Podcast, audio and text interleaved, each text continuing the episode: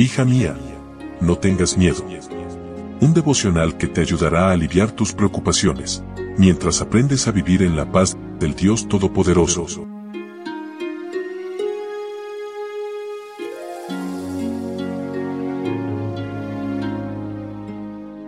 Hoy es domingo 20 de agosto e iniciamos una nueva semana siempre pidiendo la protección, la bendición, la guía de nuestro buen Dios en todo lo que hagamos. Ironías y contrastes es el título de nuestra meditación y nuestro texto bíblico se encuentra en Jonás capítulo 1, versículo 10. Aquellos hombres tuvieron mucho miedo y le dijeron, ¿por qué has hecho esto? Y como sabían que Jonás huía de la presencia del Señor, pues él mismo se lo había dicho. La confesión del profeta Jonás atemorizó aún más a los marineros. ¿Qué podían hacer con Jonás? Es interesante que mientras el profeta se atreve a actuar contrario al Dios al que dice temer, la mera mención de Dios trae temor al corazón de los marineros. Por otro lado, mientras Jonás no quería que los ninivitas se salvaran, Dios quería salvar a Jonás a cualquier precio. La expresión ¿por qué has hecho esto? era más una exclamación que una pregunta. ¿Qué haremos contigo para que el mar se nos aquiete? Otra oportunidad para hablar del amor y la misericordia de Dios e invitarlos a clamar al que hizo y controla el mar. Pero uniéndose a la creencia pagana, Jonás propuso el suicidio. Prefería morir antes que hacer la voluntad divina. Tampoco colaboró para hacer volver la nave a tierra. Los marineros remaban en vano, viendo que las velas del barco estaban siendo llevadas por la tempestad. Ellos clamaron a Jehová, mientras que Jonás no fue capaz de orar por su propia vida. Los marineros vieron en la tormenta una manifestación divina, Jonás vio una oportunidad de escaparse de su misión.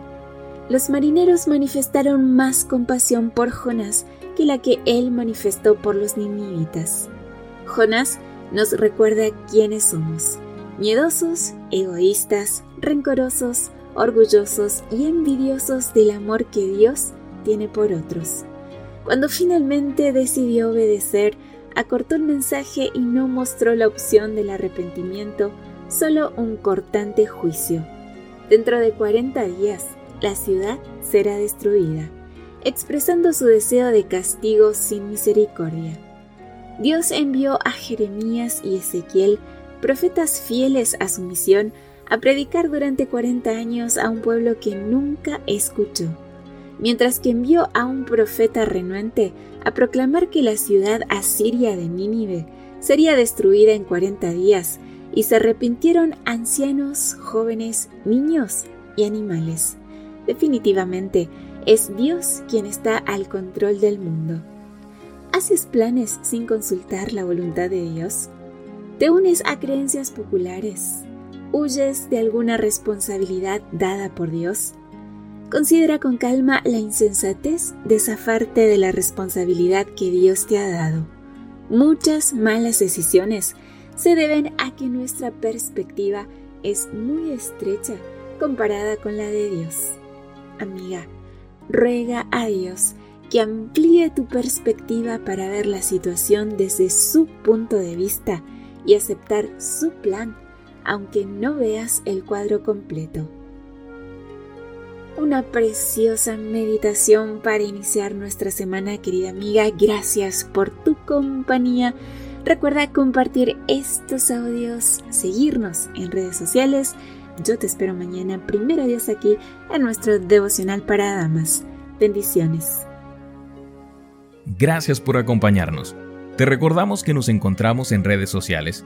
Estamos en Facebook, Twitter e Instagram como Ministerio Evangelike también puedes visitar nuestro sitio web www.evangelike.com